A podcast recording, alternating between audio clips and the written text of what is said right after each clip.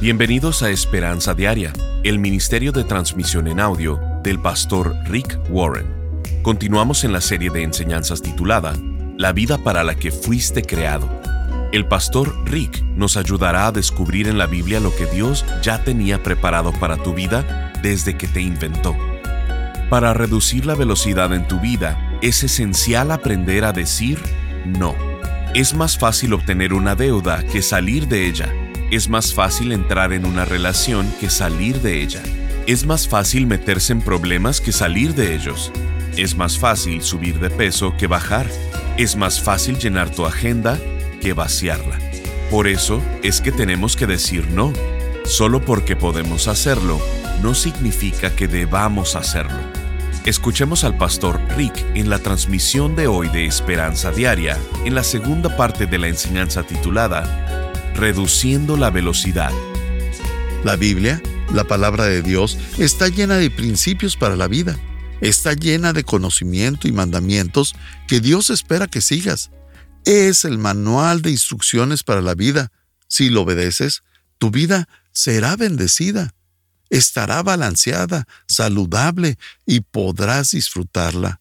Si ignoras el manual, si ignoras lo que dice, y haces las cosas a tu manera, solo te lastimarás a ti mismo, porque cuando Dios pone un mandamiento en la Biblia, no lo hace por capricho ni porque quiere hacer tu vida miserable o limitar tu diversión. Dios pone un principio en la Biblia porque sabe lo que es mejor para ti y sabe lo que te hará feliz. Te va a ahorrar muchas heridas de corazón y muchos problemas. Cuando seguimos el manual de instrucciones, si seguimos los mandamientos, la vida es mucho más fácil, mucho menos estresante, y cuando vamos en contra de nuestro diseño, nos metemos en muchos problemas. De todos los mandamientos que vemos en la Biblia, los más famosos son los diez. El top 10 en la lista de Dios. Uno de esos, uno de esos diez mandamientos que supuestamente obedecemos, habla del descanso. Está en Éxodo 20, 9 y 10. Tienes seis días en la semana para hacer tu trabajo habitual, pero el séptimo día es un día de descanso y está dedicado al Señor tu Dios. Descansar es tan importante para nuestra vida humana que Dios lo puso en los diez mandamientos junto con no robes, no mates, no cometas adulterio. Dios nos dice que tenemos que tomarnos un día cada siete días. Así de importante es el descanso.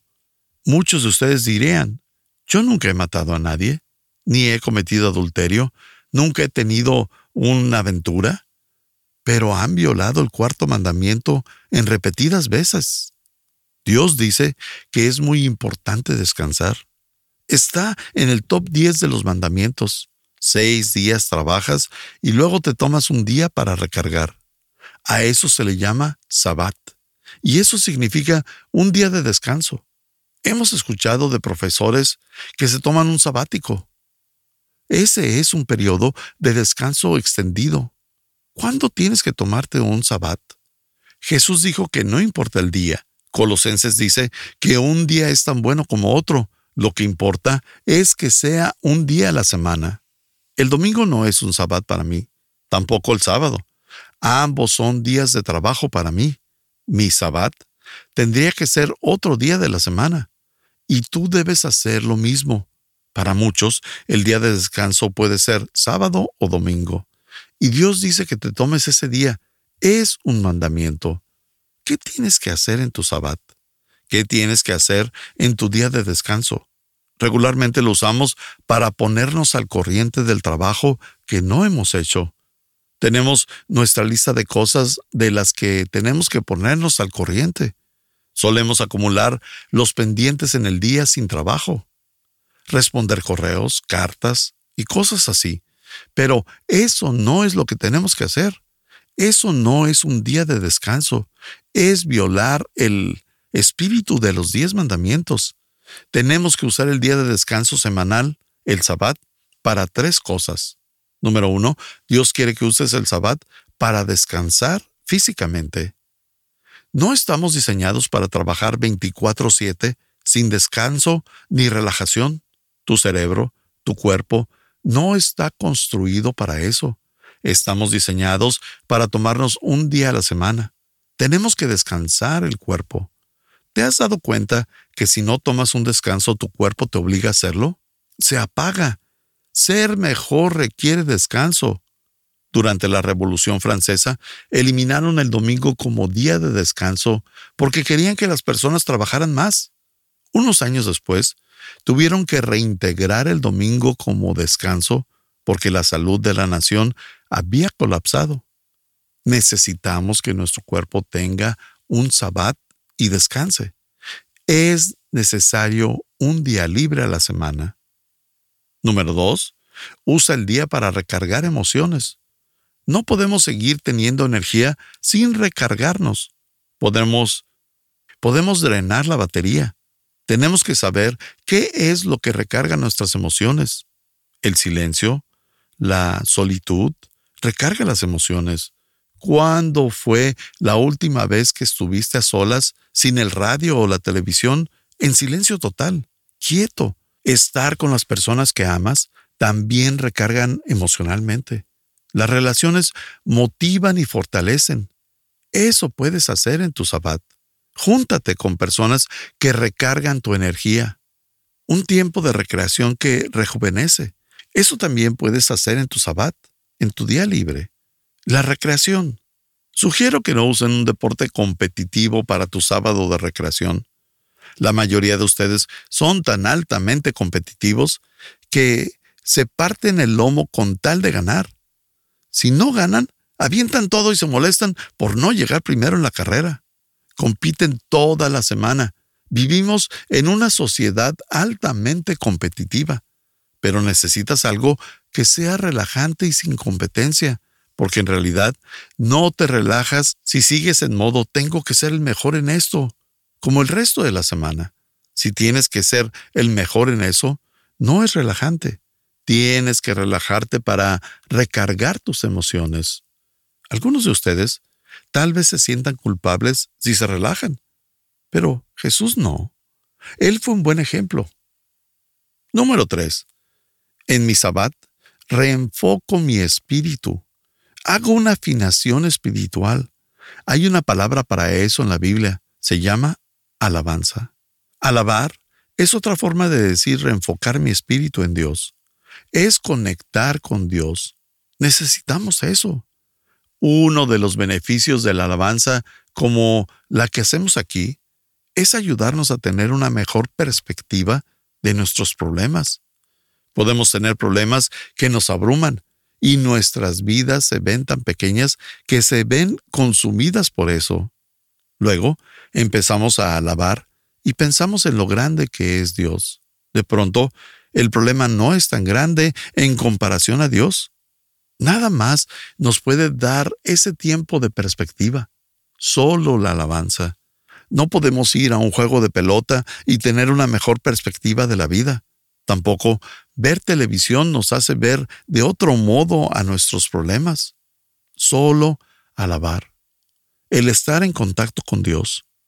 Necesitamos tiempo a solas con Dios, no solo en la iglesia, sino en privado. Y si estás muy ocupado para estar a solas con Dios, estás demasiado ocupado. Te estás perdiendo del propósito principal para el que fuiste creado, conocer a Dios. Necesitas calmarte y tener un tiempo a solas en silencio con Dios. Mientras más tiempo pases a solas con Dios, más relajado vas a estar. Si estás estresado y molesto, es porque no estás pasando tiempo a solas con Dios. Es muy simple. Lo puedo decir sin conocerte. Mientras más tiempo pases a solas leyendo la Biblia, permitiendo que Dios te hable, orando y hablando con Dios, más va a bajar tu presión arterial y más te vas a relajar. Y si en verdad quieres reducir la velocidad en tu vida, si quieres bajar el ritmo, tienes que separar ese tiempo de descanso. Tienes que separar tiempo a solas, un sabbat a la semana. ¿Por qué? Porque Dios quiere que así lo hagas. ¿Sabías que Dios quiere que descanses y que disfrutes tu descanso?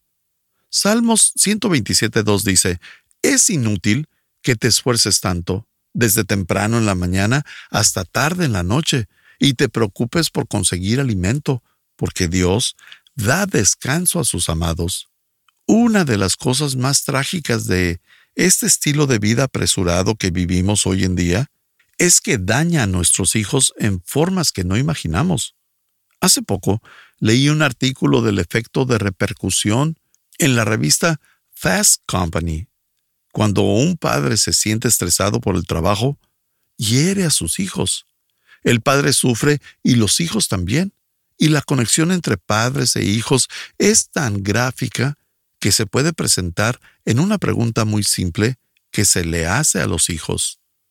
La revista les preguntó, si te dieran un deseo para cambiar algo de tu madre o padre, ¿cuál sería ese deseo?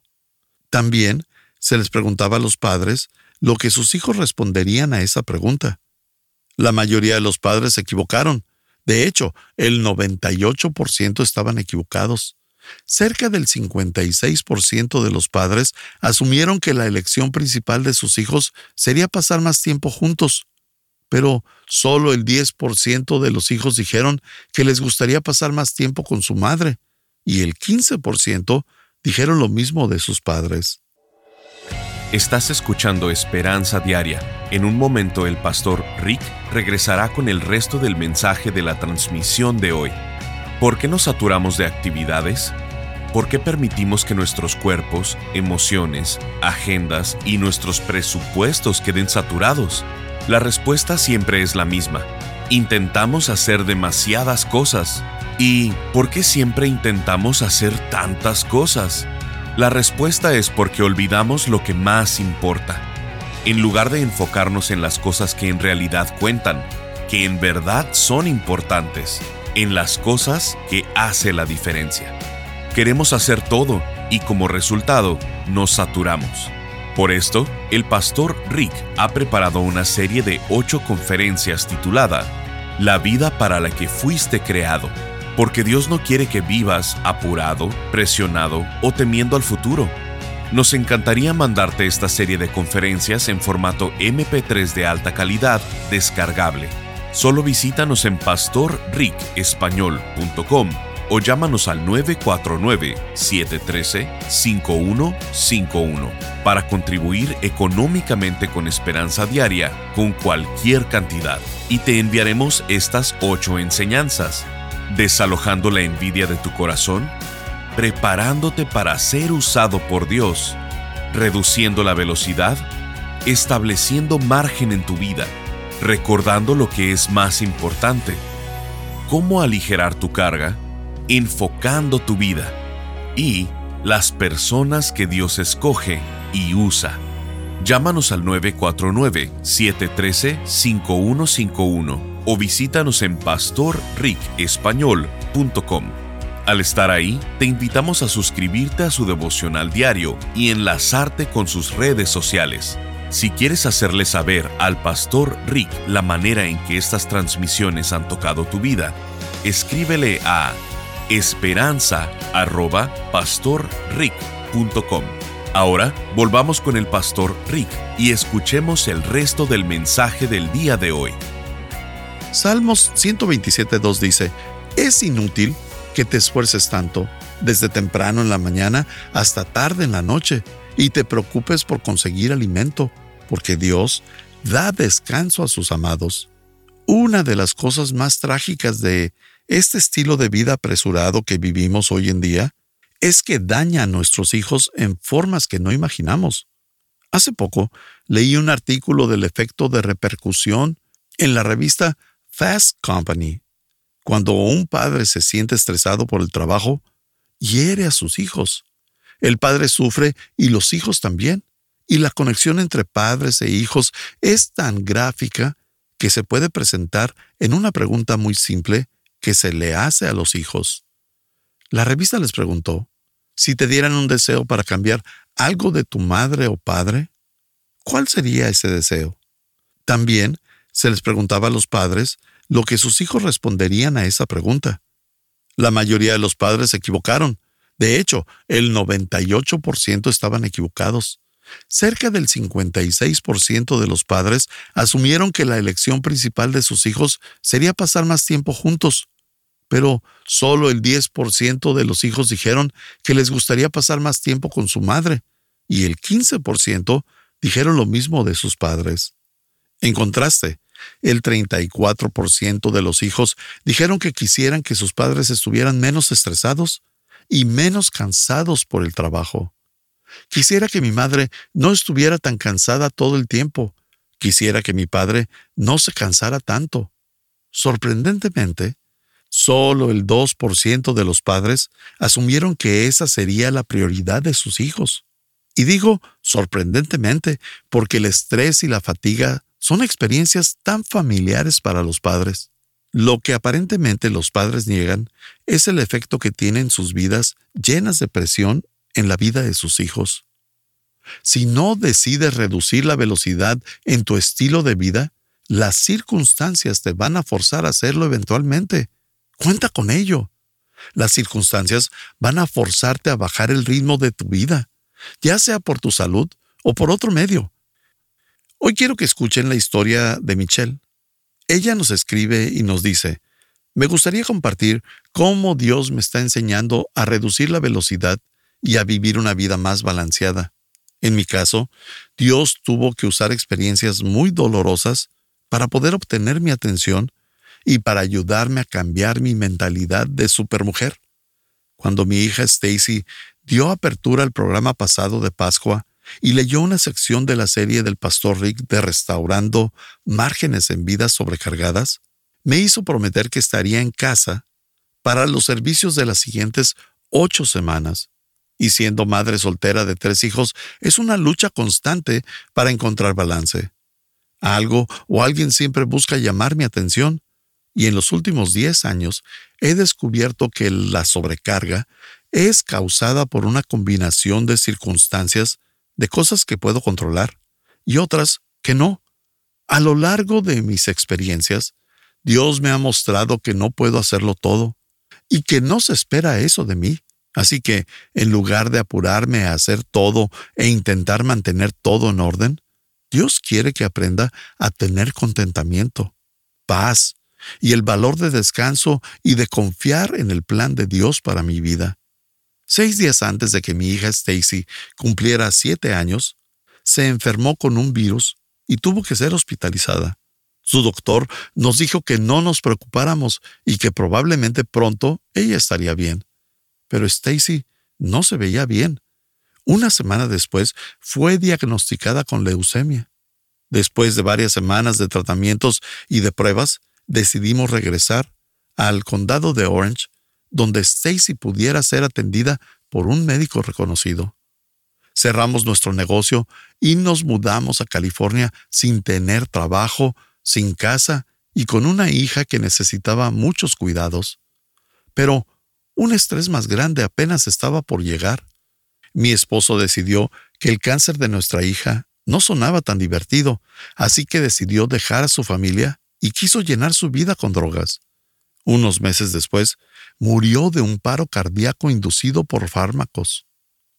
En el funeral de su padre, mi hijo Matthew, que tenía cinco años, dijo, Es muy pronto estar en jardín de niños y perder a tu papi y yo tenía que lidiar con sus emociones y sentimientos al igual que con los de Stacy, porque creía que su cáncer era la causa de la muerte de su papi.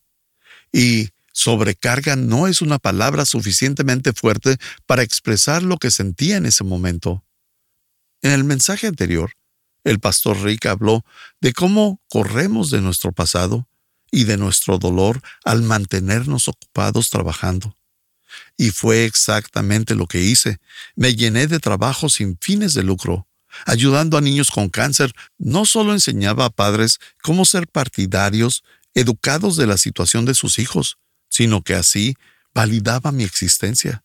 Yo creía que estaba cumpliendo mi propósito en la vida, pero lo que en realidad hacía era mantenerme tan ocupada que no sentía nada. Me automedicaba con mi trabajo. A la mitad del tratamiento de Susie, fui reclutada por una organización sin fines de lucro nacional y me dieron la responsabilidad de buscar fondos para apoyar a 120 hospitales en todo el país. Una semana me llevé a mis hijos a Vail, en Colorado, donde desarrollaba una función con el presidente Ford y la industria de Sky. Habíamos estado en Vail por unos cuatro días cuando Matthew, de ahora siete años, se levantó sangrando de la nariz muchísimo. Cuando nos sentamos a desayunar, se desmayó y se pegó en la cabeza con la pared. En ese momento corrimos al hospital de Vail y le pedí al doctor que revisara su sangre. Con esto descubrimos que necesitábamos una transfusión inmediatamente, y en menos de una hora, Matthew ya iba en una ambulancia camino al hospital de niños en Denver. Esa tarde, mi hijo menor fue diagnosticado con leucemia. En ese punto en mi vida, esa imagen de ser la inamovible e inmutable roca de Gibraltar fue derrumbada. No fue algo que sacudió el barco, fue algo que lo volcó. Recuerdo estar tan paralizada que no podía ni orar. Solo lloré ante Dios y podía escuchar música de alabanza por las noches para reconfortarme mientras estaba recargada en la cama de mi hijo y sin poder dormir bien por los llantos de los niños en el hospital. A este punto creía que ya no podía levantarme de las circunstancias por mi propia cuenta. Necesitaba el poder y el consuelo de Dios en mi vida. Sola no podía superar este dolor. Necesitaba a alguien mucho más grande que yo a mi lado. Y en ese momento me acerqué a mi Padre Celestial y con eso tuve la seguridad en mi corazón de que en realidad todo tenía un objetivo que trascendía mis problemas y que de una u otra forma todo estaría bien. Pero solo tener comodidades no cambia patrones y elecciones de toda la vida. Después de que Matthew estaba estable, nuevamente comencé a sentir que otra vez podía manejar muchas cosas. Después de todo, yo era la proveedora del hogar. Así que regresé a tener viajes por el país y estaba determinada a ser la supermujer, a pasar de las 100 hospitalizaciones de Stacy y de Matthew. Luego, un día mientras estaba en un almuerzo con un publicista de Nueva York, recibí una hoja y decía que Matthew se había puesto mal súbitamente y que estaba en cuidados intensivos. Tomé un avión de regreso a casa y llegué al hospital poco antes de medianoche. Matthew estaba acostado con muchas máquinas conectadas a su pequeño cuerpo y volteó y me dijo, Mami, gracias por venir. Ese fue un momento importante para mí. Dios sabe que soy una persona orgullosa y que aprendo lento, pero esa noche, al ver a mi hijo en la cama del hospital, le prometí que nunca volvería a dejarlo. De pronto, los valores que en realidad importan fueron tan claros en mi mente y estaba determinada a reducir el ritmo de vida que llevaba. Con cada crisis aprendí la importancia de poner límites en el trabajo. Dios me ayudó a ver que tenía que aprender a decir que no a ciertas oportunidades, a pesar de lo importante que me parecieran. Al día siguiente, avisé a mi trabajo de esto, sin saber cómo iba a proveer para mis hijos y mucho menos el cómo iba a pagar por el seguro y los gastos médicos. Estás escuchando Esperanza Diaria. El pastor Rick regresará en un momento para cerrar la transmisión del día de hoy. Este mensaje lo recibimos por Instagram de Lilian de Venezuela. Estoy feliz cada día que escucho los audios y leo los devocionales. Me siento retada a ir por más y sobre todo puedo entender muchas cosas que no tenía claras. Gracias por invertir en todo esto para que cada día podamos conocer este manual de la vida que nos dejó Jesús.